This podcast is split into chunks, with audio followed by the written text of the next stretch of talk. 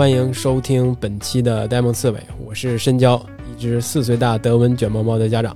大家好，我是恶霸波，两只猫咪的爸爸。今天我们还是继续宠物诊疗室这个系列，就这是呆萌刺猬跟宠物医疗服务连锁品牌萌兽医馆联合推出的这么一个系列节目。我们这次呢要想聊的话题是宠物的生育和绝育，请到的萌兽医馆的两位大夫卓慧大夫和童高飞大夫，哎，请两位大夫跟我们的听众朋友们打个招呼吧。童大夫先来吧，童大夫先来。大家好，我是萌兽医馆白云路分院的医生童高飞。大家好，我是卓慧，现在是萌兽医馆。哪个分院呢？哦，运营部。嗯运营你们两个现在不在同一个分院了吧？哈，对，原来是同事。那两位有过一些一起合作手术的经历，对吧？对呃对的，我还看到那个呃卓大夫好像有很多的国外的留学的经历，对吧？呃，对，去过几次。就是主要是跟国外的一些医生交流吗？还是呃，主要是去国外一些学习。是国外的这种这个宠物医疗的发展，是不是跟国内还是有一定的先进性和差距的？，对，国内还跟国外还是有一定的区，呃，有一定的距离。大概在什么样的差距上呢？嗯，因为国外的话，都是以这种大型综合性医院为主，像他们的一般占地面积，嗯、都在几百平米，嗯、四五百平米，这都算小的，基本上都是在几千平米的，甚至都有这种大型医院。但国内的话，如果说上千平米的话，基本上在国内是非常少见的。国内哦都是社区店，感觉对吧？对我们还是以社区医院为主。还是不一样，跟那种大型综合医院还是不太一样哈。嗯，您当时去的是哪个国家呀？呃，我去过一次韩国和一次英国。哦，啊，这好好像英国的这这个宠物医疗发展很先进吧？应该是最先进的了吧？呃，对，他们两个国家之间有差距吗？您感觉嗯，这是两个不同风格。不同风格？哎这个 介绍一下，介绍一下。比如说英国的医院的话，他们相对来说更趋向于像咱们协和啊，或者说更大的一些这种，相对来说在城市边缘，嗯、几百亩的这一个医院，哦，就是占地面积啊会非非常大。韩国的话，就类似于咱们现在北京这种中心医院的居多一些，一千平米左右，或者说是一千到两千平米左右这种医院。嗯因为我去也是参观学习为主。那看来还确实咱们这个有不小的差距。聊回我们今天想要聊的话题哈，今儿主题生育和绝育。其实梁博尔，你你们家的狗和我们家的猫都是有过这个生育经历的，咱们也有过接生的聊过一期对，咱们但是咱们当时没有。专业医生坐镇也不知道哪儿说的对，哪对，当时。咱们就 土方法，就是硬上。对，我我有过两次这个给猫接生的经验。第一次给我的感觉就是，猫生小猫很容易，可能半个小时这个过程就完事儿了，生了四只小猫。这种顺利让我甚至一度觉得，哎，猫你行了。对，哎，我觉得我接生猫应该很在行啊。嗯，等第二次的时候，就可能出了一个问题。出事故了。对，就是有一个小猫就出生的两一天之后就就死掉了，让我觉得，哎，接生这个东西好像需要解决的问题还是挺多的。是对，当时你你我记得你还聊过你们家的狗接生，呃，你一直还在担心说哎要不要上手帮忙呀？对，因为当那那期咱们是大概说过嘛，就是确实当时挺紧张的，第一次。然后我总感觉你说人生孩子旁边得一大堆医生 护士照顾，小动物是不是也得送医院呢？因为那那次我说嘛，我就送到医院，人家那意思不用，人让我带回去了，所以我在家我就挺挺忐忑的。不过那个还比较幸运，就没有出现什么事故吧。三个小狗后来都正常长大了，但是也挺吓人的。确实是去了医院，起码有一个帮助是我知道他肚子里有几个啊，就是反正要是不知道的话就更恐怖。我不知道它什么时候停，对对对，所以那其实我觉得当时那个医院是不是因为太忙没有空间了回去自己让它生吧，是吧？啊？就是可能就不接收了。我我我，所以我不知道嘛。今天正好专业医生来了，咱问问。你看，像我接过接生过猫，你接生过狗，就是这这两种宠物对这个生育生孩子、生小猫小狗，是不是行为还不太一样？你说你们家的狗直接自己就把脐带咬断了，对，它就是每出来一只，它就自己在那儿开始舔舔舔，对不停的舔。舔的时候，我看到它呲着牙在那儿咬东西的那个那个动作是特别清晰的，因为三次嘛。所以我不知道，可以先问问卓大夫，这个猫和狗在生育的过程，它是不是有什么差异吗？如果是顺产的话，小猫更容易这个顺产，嗯因为猫的体型之间没有太大的一个差距。比如说咱们猫四公斤、五公斤，甚至说体型小一点是两公斤，但是它只是胖瘦，体型的这种差距不大。呃，猫更容易顺产，因为它首先多胎，猫一般四只，我见过有八只的。嗯，这种是比较多的，因为它体型小，反而就是更容易去顺产。嗯、如果说像您刚才说的这种首胎生生产那么顺利，二胎的话有可能就是出现一些这种，比如生的越多的这种，因为猫的子宫跟人可能还是不同的，人一般基本上是属于单子宫，呃，猫属于这种双子宫动物，它是呃有一个子宫角，是双侧的一个子宫角来孕育动物。但如果说这种的，比如它在子宫角末端，嗯、它这种供血啊各方面的就会不是特别好，就会出现一些弱胎。这种的话，就有可能在这个几天之内会出现一些死亡，嗯、或者说有一些这种发育不良，本身它就是脏器发育就不是特别好。您刚才说双子宫，这个是我头一次听说，能不能解释一下这个事儿？呃就是它有两个子宫吗？还是说，它是嗯有两个卵巢，两个卵巢下来之后，就是一一个卵巢带一个子宫角，嗯。带一条之后在子宫体这儿汇合，进入子宫颈部，嗯。之后进入这个产呃就是进入子宫颈，进入子宫这个子宫体子宫颈部。那也就是说，它有一个汇聚的地方，但是它前面在汇聚之前，呃它有主要孕育在子宫角，啊，它是有两个很长的子宫角，在子宫角部是孕育动物，哦嗯，，它是，两两侧，嗯，嗯，它是两条，人的话是一个。哦，对，它是一个 Y 型的结构。哦，这个这是第一次听说，完全没听说过。嗯，那狗呢？狗狗也是这样吗？狗也是，狗也是的体泡结同构也是。啊。您刚才说狗可能更没有那么容易顺产，是因为什么呢？，对，因为狗的话，理论上来说，就是所有体型的狗都可以互相配狗，哪怕找一个藏獒可跟一个吉娃娃，啊它们的也是可以去哦，是吗？对，哦，因为它基因是相同的，哦它的染色体是相同的，它们是可以互相受孕的，而且它的品种也是相同的，没有那么大的品，但是它们只是自然交配的话不能实现，是因为它们体型差距太大了。嗯，嗯就是从理论上来讲是可以的，对对但是实际操作当中，因为体型差别有有困难。这挺有意思的。对，尤尤其在咱们这个呃网上，经常可以看到什么这种柯基跟这个金毛啊、嗯或者说跟一些大型犬去配种生出来的一些这种后代，嗯。就你可以想象它们之间的体型，尤其公狗的母体体型要稍微小一点，公狗的体型要特别大的话，它们就更更容易出现难产。嗯。对，因为狗的难产率要远远大于猫。那您刚才说的这个是狗，就是感觉好像是猫就不是，猫是体型品种差异很大，就均匀是吧？差距不大啊、嗯因为它从这个只是胖瘦之间，就是哪怕说是再大一点儿的，除了说缅因属于大型猫科以外，其他的猫的体型相距不是特别大，哎，那那个我我还有一个问题，狗跟狼可以配吗？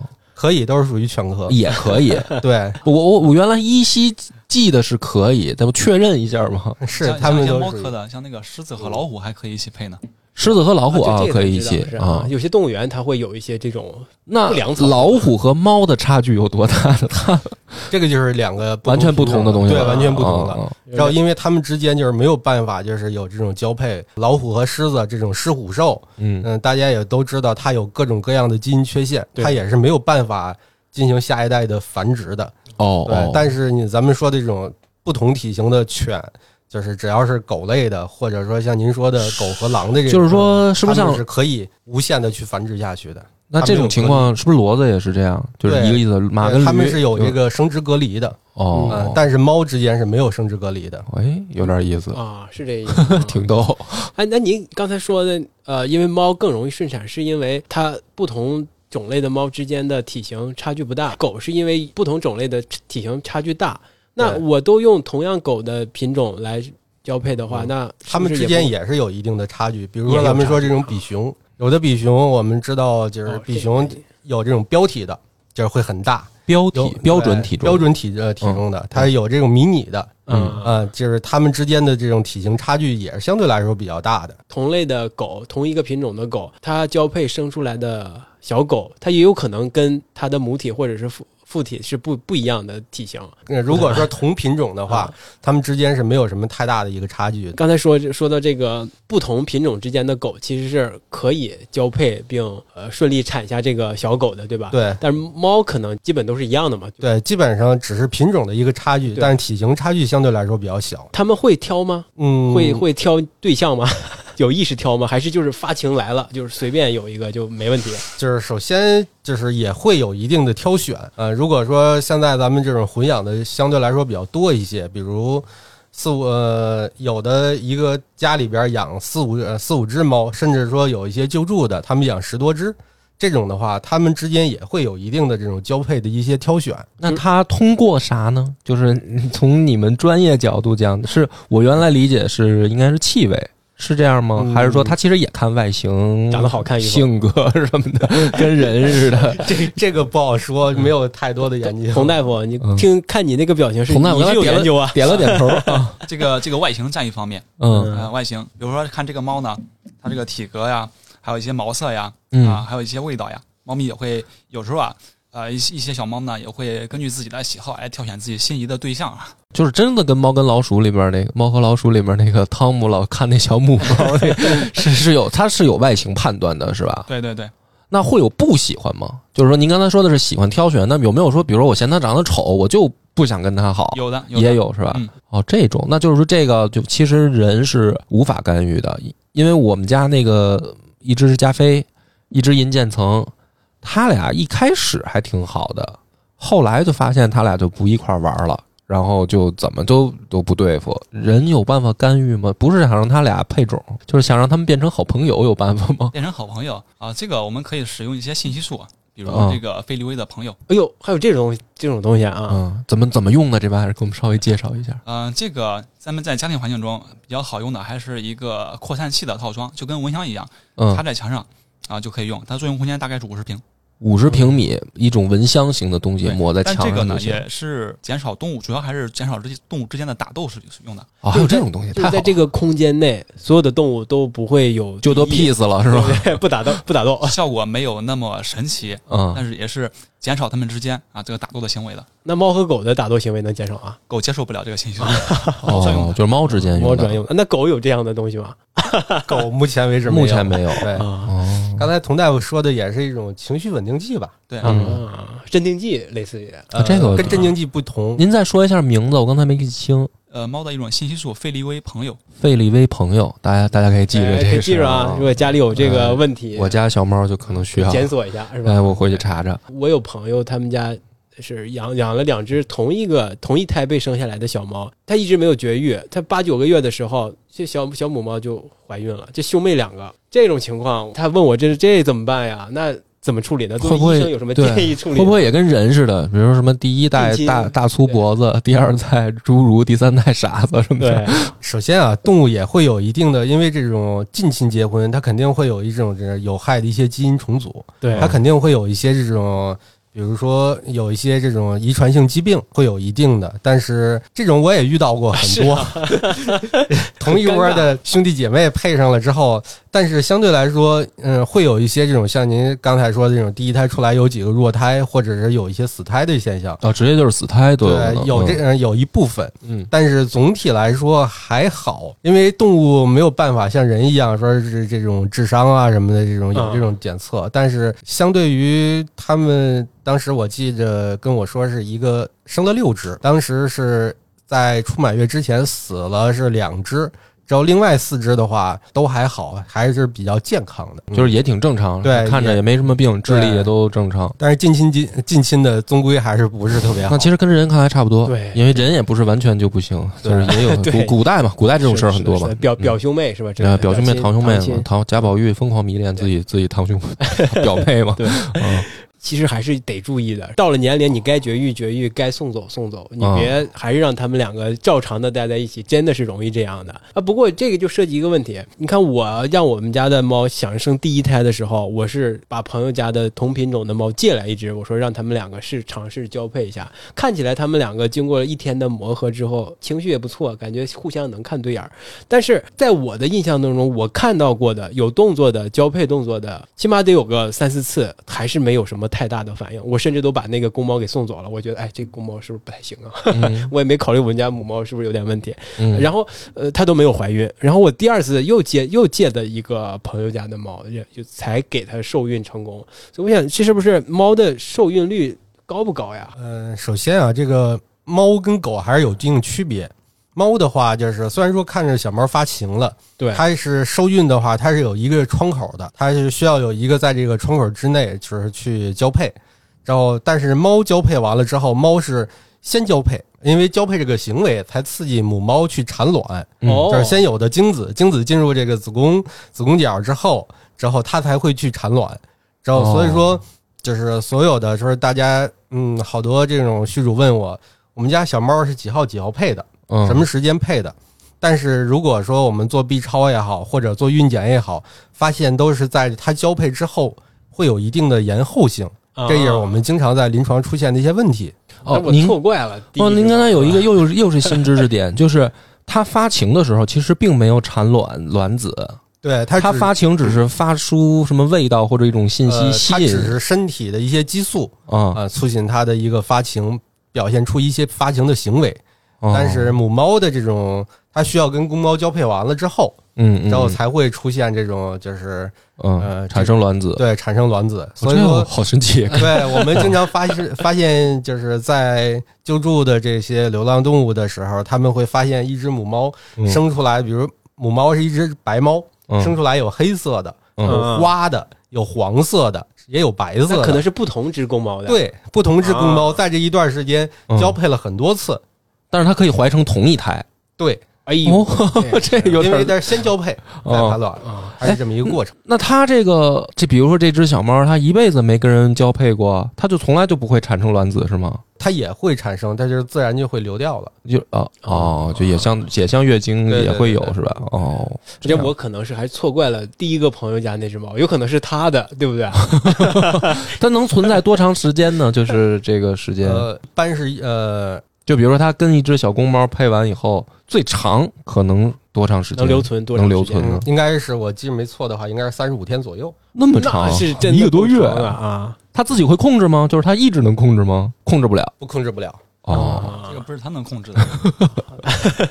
这个周期太长了也啊，一个月那不狗呢？我不是你你们家那个狗，当时是因为你也是主动要要给它生一窝，嗯对吧？是有有意愿，就是让它怀孕的。然后当时我没弄清楚的这事儿，就是到底是它在月经期间容易受孕，还是月经之后？第一次我我送去两次，第一次是她月经已经结束了，我当时不懂嘛，嗯我我以为我又是按照人的是吧？按人的那个去理解的，就是月经完了，我才给人送过去，然后就是啥也没没有。后来第二次呢，是她已经快结束的时候，就是还没结束，但是她就是月经的那个最严严重的那几天已经过去了。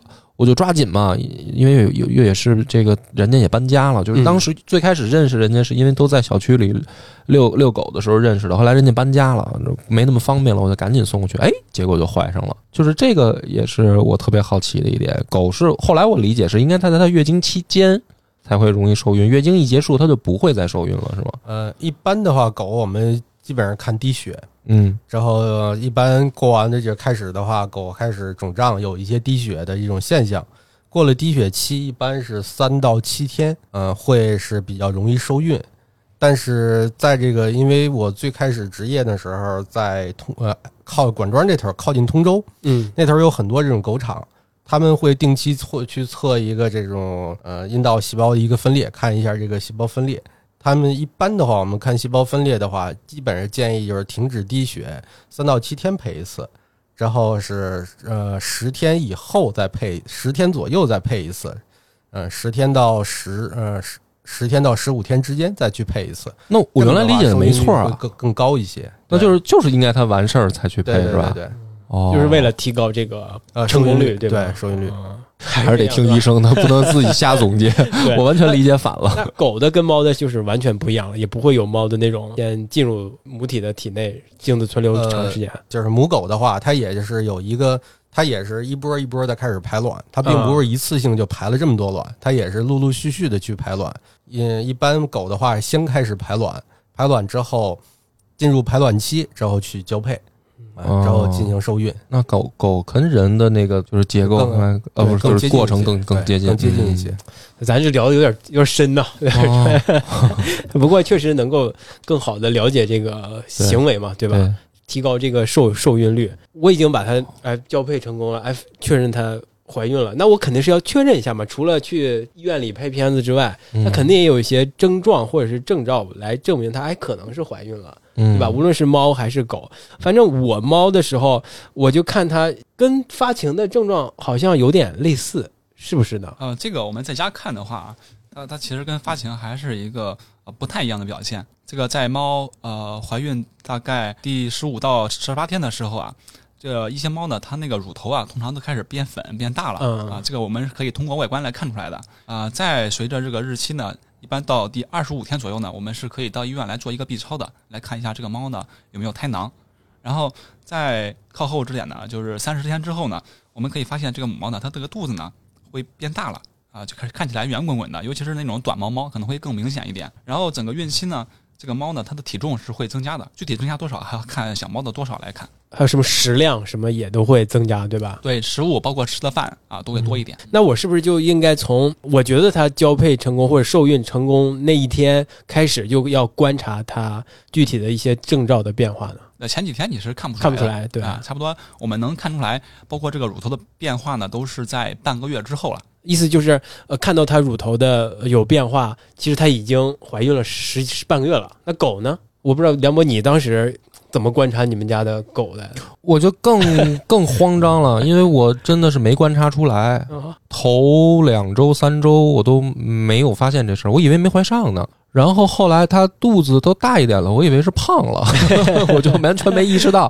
我还带她下楼遛弯的时候，故意那个带她跑呢，嗯，就是我都完后来全不在意，想想很害怕，这说会流产都不知道。但是反正当时真的没感受，没观察出来，直到后来都特别明显了。我就是已经，哎呀，这种语言很难形容，就是肉眼可见的这个怀孕了怀孕了。对，但是那个时候就已经离生产就可能一周多了后知。后觉。对，我就非常后知后觉嘛。嗯，怎么判断它就是第一时间能知道？只有去医院吧，应该肉眼就是判断不出来。第一时间呢，我们第一呢，就是主要是观察它这个乳乳头的变化。嗯，在看到乳头有变化之后呢，呃，大概大概过个一两周左右的时间，可以到医院做一个超声。嗯啊，两周左右。然后呢，我们也可以呃计算一下它啊、配种那天的日期，然后嗯往后呢，大概第二十五天或者第三十天来去医院做一个 B 超啊、嗯，看一看有没有胎囊的产生。一个月左右吧，差不多。对啊，就是带他去医院查一次，是也可以确定一下这个数量，确定一下。对？但多长时间的时候就能看到它里边已经有成型的呀、数量啊这种确定数量的话，只能说在四十五天左右的时候拍 X 光片才能看，啊？因为 B 超只能看到胎儿的健康，因因为它这是跟人还是不同。刚才我最早的时候说过，它是一个双子宫动物，它是两个子宫在这还是并排着在腹腔里，所以说 B 超的话，它是一个断层的一个扫描，它没有办法来确定它的一个数量。准确的一个数量，B 超是无法做到的。嗯但 B 超的话，它有它的优势，比如我们更早的可以看到胎囊，就是因为 X 光只能形成骨骼才能看到，那胎囊是就证明这个已经就是已经开始受孕了。嗯然后胎儿新形成的话，就是最早可以看到一个胎囊里边有一颗心脏在那儿跳动。哦，心脏最开始就有了。对，在两周的时候，B 超就是在受孕两周的时候，B 超就可以看到胎囊。呃，一般是在三周和四周的时候，呃，这种胎儿的话就能看到心跳和一些这种胎儿的这种，就能看到很小的一个这种小小的东西在里边了。还有一个这个问题挺关键的，就刚才梁波说，他其实都怀孕挺久的了，你还要带他出去跑啊跳啊。其实你看我们家的猫，当时它我不知道它是不是能够意识到自己肚子里有好多小猫哈，嗯但可能一个月之后肚子都挺大了，它还是上蹿下跳，嗯，好像没有特别听说过有猫或者是狗宠物它会流产这种情况，是不是？嗯，你是不是也没听过？嗯我实际经历的是没流产嘛，因为那个当时后来真的运动量挺大的，嗯因为我是骑着小电动车带它跑。遛它是吧？对啊，你你腿是肯定跟不上了嘛。我是骑着小电动车，它在后面一直跑，所以我我就后后挺后怕的。动物它自己是不是很难知不知道自己怀孕了呀？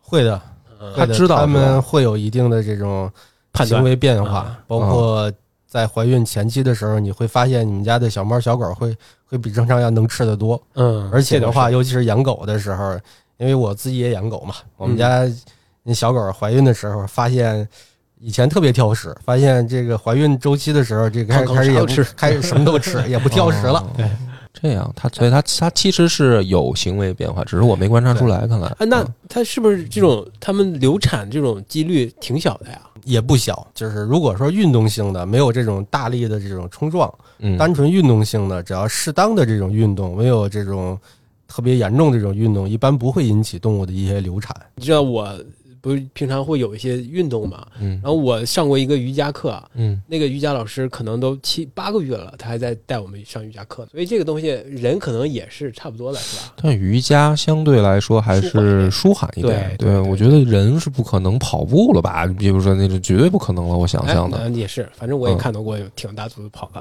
啊，是吗？无论是马拉松啊，还是那种八百米挺着肚子跑的啊当当然了，很大的，也七八个月了。就是人的这个还人或者是动物的这种还是挺神奇的。我要在家生产，那我们该怎么准备呢？拿猫咪举个例子啊，呃，首先呢，在猫咪生产之前呢，它可能会有一些会有一些筑巢的行为啊，就是在一个比较安静的地方啊，啊，会它会去叼一些毛巾啊，给自己哎做个窝啊，然后在猫咪呃生产之前呢，我们可以给它准备一个安静并且让猫咪呢感觉到舒服的一个空间，通常可以选择房间或者一个大一点的箱子啊，嗯纸箱子，哎，也挺好的。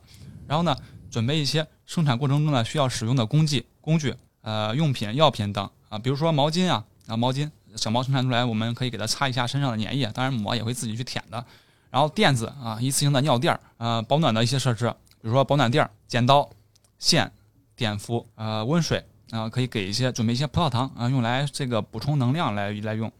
然后呢，生产过程中呢，尽量不要去打扰到猫咪啊，让它不要打扰，对，不要打扰，让它独自在房间里面。呃，隔一段时间呢，可以观察猫咪呢是否有生产出来小猫啊，但这个时间不要太长。一般如果超过两个小时的话，你就得赶紧去医院了。然后在生产之后呢，一般大多数猫咪呢是可以自行处理的啊。像一些助产的操作，我觉得在家咱们家长呢可能不太能够实现。就我确实是助产了，我我盯着他，我跟你而且刚才那个童大夫说的，我已经想有问题了。你刚才准备的东西里边有线，对，有线是吗？怎么还要给它缝什么东西吗？如果在生产生产小猫之后啊，这个脐带呢它咬断之后，如果这个脐带还一直流血的话，我们可以拿消毒过的线来帮助它结扎一下。哦哦哦，做这个用。反正这些动作我都没有没有让母猫亲自上手，都我来了，哦，脐带剪断呀，还有一个问题就是刚才您说它会自己开始找地儿筑窝、找毛巾什么的。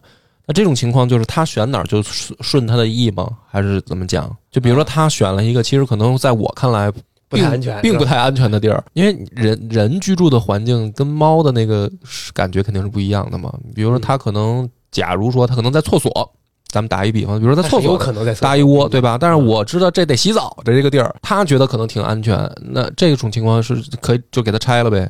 一个小猫的它的判断能力还是有限的，嗯它能找到什么地方取决于它能找到什么地方。这个情况下，我们还是可以帮助它来找一个更好一点的地方的。反正我当时呃是给它已经准备好了一个类似于产房的地儿，嗯但是它就不在那儿，他就单独去他日常睡觉的地儿有一个特别蓬松、毛特别多的那么一个小窝，他就在那儿，一直在那儿待着，一直都没有给他改变过来，他最后还是在那儿，啊就是开始呃羊水就破了，就开始流流流那个水了，我们才给它抱过来。啊，你还是最后也没顺了他的意啊。啊我不是，我是我直接把那个窝给它搬过来，搬到下面去了，因为那个东西在我的床上，啊啊啊！我我我也算是踩坑了吧？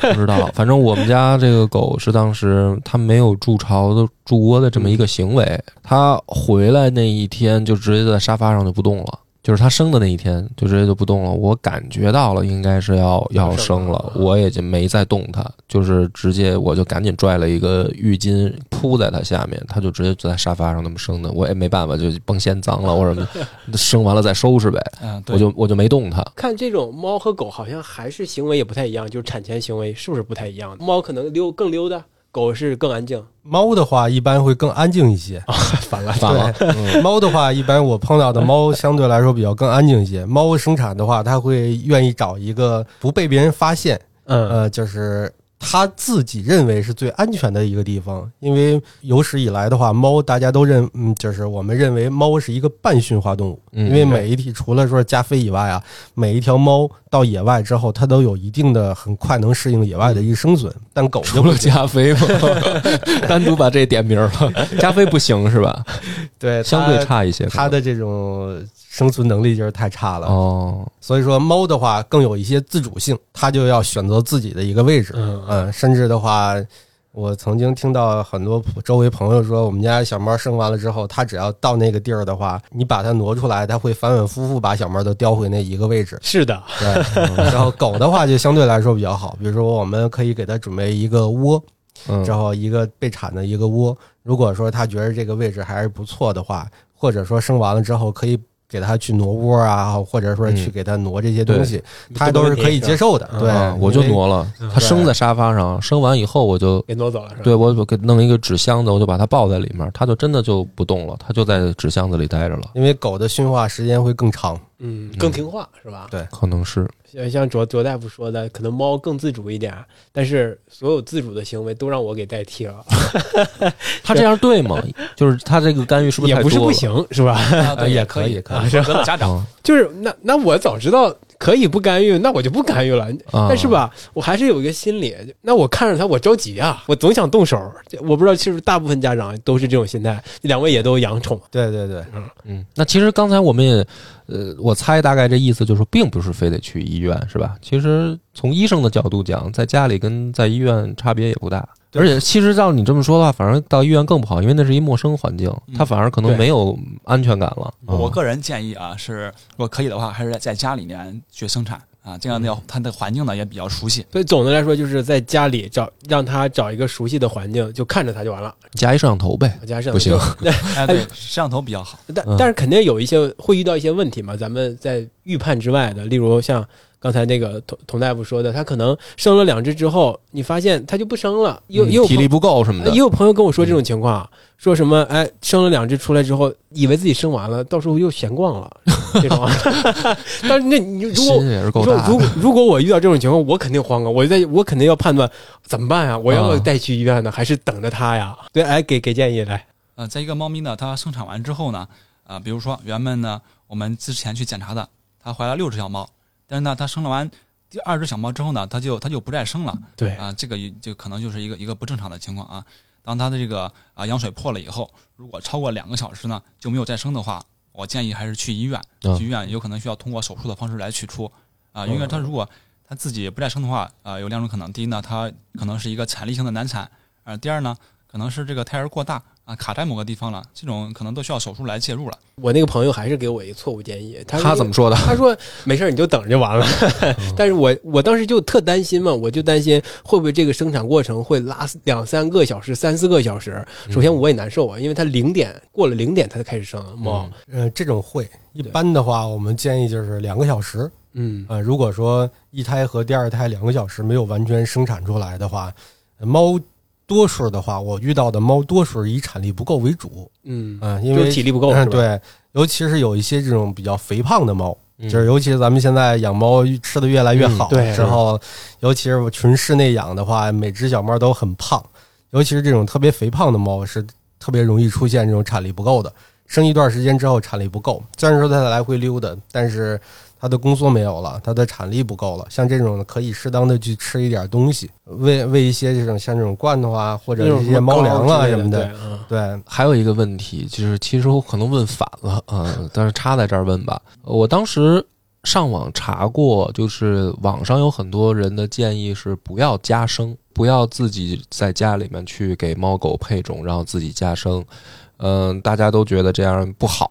当时是有这样的，我看到的一些消息。我当时呢就比较傻嘛，我觉得说还是拿人代入的，我觉得我应该让它有一个完整的狗生，就是它应该经历每一个狗该有的阶阶段。我觉得可能很多呃养宠物的人都会有这种想法吧，就觉得因为比如说人的一生什么角色都得扮演一下嘛，如果没扮演可能会比如万一有遗憾或者怎么着，所以我就那么去想想动物了。那后来呢，都生完了，我才发现了这样的评论在网上。从医生的建议讲的话，需要这么考虑问题吗？就是说，动物它会有觉得说，比如说自己从来没生育过，它会有什么想法？还是说人生不完整呃了？不 完整？还是说医生建议就是该绝育就绝育，没生就没生？对于他们来说没什么区别。呃，我建议的话，如果说对我来说，如果说比如说我不不搞繁殖。嗯我周围人们也不不说是非得想要我们家去去留留一个后代，去呃跟我去是小母猫，下一嗯下一窝吧，嗯就是有有这这么的很多的一个需求，我基本上不会让它去繁殖，我甚至在第一次发情之前，我就会把绝育做掉。越早越好？对，斑猫的话，我们建议在母猫六个月以后，六到七个月的时候，我们就建议开始做绝育了。哦，嗯，但是嗯，因为在有一个统计吧，对于这种肿瘤性的，就是像这种分泌性肿瘤，就是内分泌性肿瘤的，比如像乳腺瘤啊，或者说有一些这种肌体瘤啊什么的，这种的话，在第一次发情前做的话，它是预防效果最好的。嗯，嗯，如果说第一次发情之后做的话，它呃应该是概率就大大降低。呃这种发过一次情之后，它会有所升高，嗯。就是大概是百分之二十到百分之没记错应该百分之二十五左右。对，嗯。它的这种比例就会升高，明显升高。嗯。所以说，在第一次发情之前去做是最好的。嗯。但是对公猫，嗯来说，我建议还是再晚一点，七八个月以后，嗯、因为它的这种雄性激素会刺激它的第二性征发发展，包括它的一个体格的一个形成，嗯、嗯。都是有一定的帮助的。这个消息很关键。对，就是绝育的时间，我当时就是狗舍给我传达了错误消息，他就是让你得生一胎，是吧？没有，他没有让我生一胎，他说的是你要是不带它去配，不做绝育也无所谓。这个这个是不对的，嗯。因为我前段时间刚前天刚种完一例这个母猫没有做绝育子宫蓄脓的一个手术，嗯，对，所以对对还得听大夫的。是是那个什么，因为我有一朋友，他现在他们家也是母猫，他一直没给它做绝育。一一个是他的发情的时候行为没有那么激烈，并没有打扰到他；另外一个，他我不知道他在哪儿听到的理论，觉得呃不绝育可能对自然状态可能更好。所以，但是医生又告诉我们，还是要如果你没有这个配对需求、繁育需求，还是要在合适的时间把这个绝育给绝育掉。还是以这个为准吧，我觉得。而且你确实可以预防一些什么疾病的发病。我们简单来说就是呃母猫绝育要早，公猫呢可以适当晚一点。那咱们接下来还就得涉及到产后护理问题，还得有一些 请教的地方。产后首先对对，我倒是又省事儿，挺挺挺省事儿的。你省事儿，我哎，我这个猫确实是难你是比较难，你对一个是先说说吧对，。一个是我确实目睹了一只小猫的离开嘛，第二天的时候流眼泪，喘不上气，那我给带到医院去，医生也没有什么更好的建议，就是你回去，你看它能不能自己能挺过来，它如果嗯能扛过来，可能就就好了；如果扛不过来，也就没了，这是一个问题。另外一个就是我在繁育的，就是在护理养护的过程当中，也会看到它们，因为它每天的重量都在增加，而且。增加很快，就十十克那种，你知道，以他们的体重基数那么长，但是有不平衡的，那我就可能要半夜起来给他们喂奶，嗯，所以很难。这种，我我算个好家长吧，对对对，已经非常尽尽心尽力了。跟养儿子似的。啊，他那个去调整是对的，是吗？我们家那个就我没调整，就是因为 看来又错了。我们家生了那个当时是三只小狗，然后前两只一看就壮实，就比第三只大一圈儿。生出来的时候，第三只就跟小老鼠似的，特别嗯特别小。我就觉得它可能先天就比较弱，但是我当时就想说，他们后来在吃奶的过程当中。那个小老三他就一直抢不着，就是被挤开或者那个被被被拱开。然后我看这个 狗妈妈也没有去管，就是你爱吃得着吃不着那种状态，反正它就往那儿一躺，你们赶紧，我就没管。但是后来三只也都顺利长大了。医生，刚才您的意思是，其实可以干稍微干预一下，让第三只也多吃点儿，把另外两只比如说先拿走，是是吗？其实动物是有一个固定奶头的一个习惯的，比如说我们可以在这个这个我不知道越靠前，它的奶头分泌除了它第一第一奶乳乳腺乳头之外，它这个这是越靠前，这个乳腺分泌的越多；越靠后，这个乳汁分泌的越会越少。嗯嗯，所以说我们可以把这个弱的。相对来说，把它挪到前边儿。每次吃的时候，你就都把它放在第呃放在前边的乳、呃乳头这块儿。嗯但是一般的话，呃，这种如果说生个三四只，我觉着问题不大。这问题不大，嗯 因为它最少有六对乳头在一同时在分泌，所以说它有四个乳头的分泌是绝对没问题的，嗯是绝对够的。还真的是得得调，是得调整哈，你 我当时没做对，而他刚才那个这个说的大夫说的，这确实是我发现了。我把他，因为他我那个小老三他是找不着，我把他摆到一个乳头面前，他自己一会儿爬走了。是是吧？我还觉得挺奇怪啊，就是他他认地儿，他他比如说他他头几次在哪儿吃的，他就再去找那个。是这样的，它呃，对，它是有一种就是固定的一个乳头，啊，这个确实这个知识点我也不知道，嗯因为我会干预嘛，就觉得他吃的少了，我会把它拿起来就摁摁住它，要吃吃吃吃。哦但是他嗯我放手之后，他就拿挪走了。我以为是怎么样的，我每次可能都给的都是不一样的乳头。哦，对，我看我不知道这个知识点就造成了一些错误，嗯导致了我额外的工作，我要拿针管喂它，也挺难的。我跟你讲，护理是真难。这个吃奶得管，呃，其他的呢，就是我发现还有一个问题是，大概有过从第二二周之后开始，好像他就不太管这些小狗了，甚至就是到第三周的时候开始躲着小狗。这种的情况下，我们要注意什么吗？因为我而且它刚生出来的时候，我就亲眼看过它不小心踩了那个小狗一脚什么的。呃，如果说在生产的这个过程当中，母体的话，它一直在生，后边还有几只，它这种的话，身体第一消耗是比较大的，第二生产它会有一些阵痛啊，它有可能顾不上。如果生下来一只大狗，如果说比如说大猫、大狗，如果说自己去舔、自己去撕咬，如果说把这个脐带啊什么都都咬开了、舔嗯舔掉了，嗯，我觉得这个就是咱们就是直接把这个呃就是生出来的前进生出来一只，拿出来一只。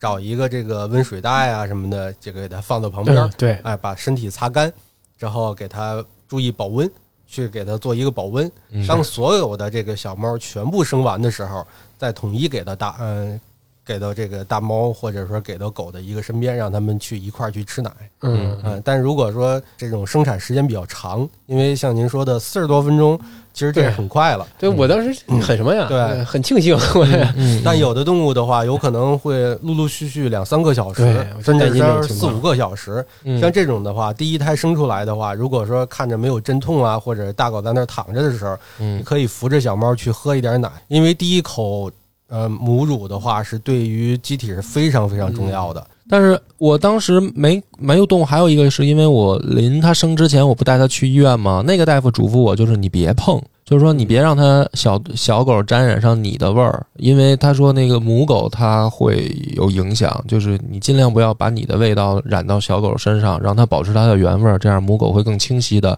知道这是我自己的孩子。这这种那不就是建议我别动吗？是这样吗？呃，我觉得自己家人，如果这个这个狗啊跟你呢关系非常好，你们俩呃你自己的味道，我觉得沾染一些应该是没问题的。但是注意呢，不要沾染上陌生人的味道，这样呢哦，会可能会对让让这个呃母狗呢可能会对这个小狗呢有一些呃不太好。陌生人考考验你跟你们家狗关系的时候了。啊 嗯我们家那个生小猫嗯两次哈，每一次都其中一只出现了脐疝的问题，就是脐带没有没有处理好了。对，这块儿稍微仔细说说怎么处理这个脐带。首先，如果说像如果医生去接生的话，他不会让他就是强行的去蹬，嗯因为多数的话都是因为这种重力因素对把这蹬开的，就是特别容易出现这个脐疝的现象。如果说就是生下来之后人为的去断脐，像刚才佟大夫说的，去找一根线去消一消毒，然后把这个去系上，就是捋一捋去系上，沿着根儿去系上。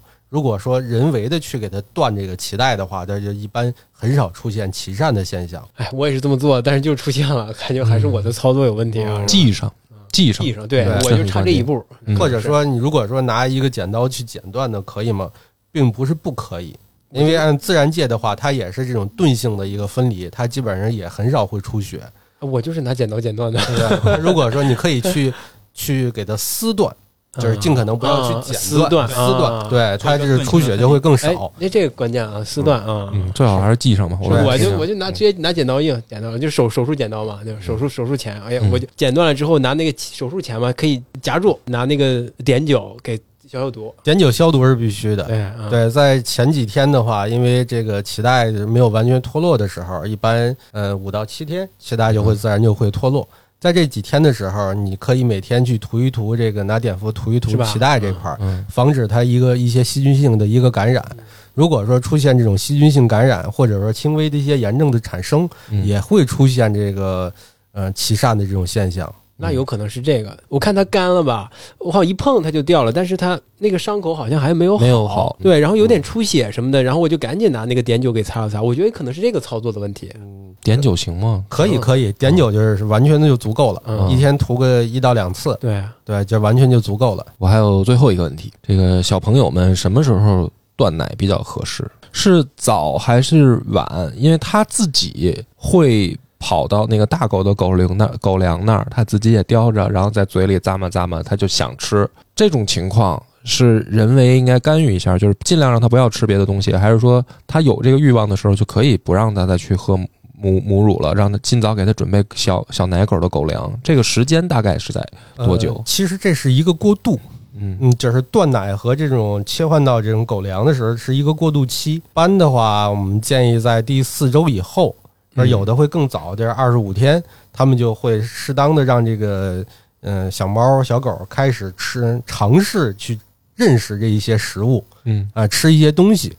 啊，当嗯，比如理论上来说是四十五天以后就需要断奶了，嗯。但如果说有一些做繁殖的，他们在三十天的时候就开始断奶，哦，那那这样的话也没关系，嗯。就是，但是它不能说一下就是开始前几天一点这种外界的粮食没有介入，嗯。就直接就是换成哦，您的意思是直接就换成得有可以粮食，对可以混着来，就是既吃母，乳啊，也吃一些，对，哦需要有一个过渡。我记得我当时就是把那个小猫的猫粮嗯就是砸碎了，就跟那个叫羊奶粉嗯。就混上。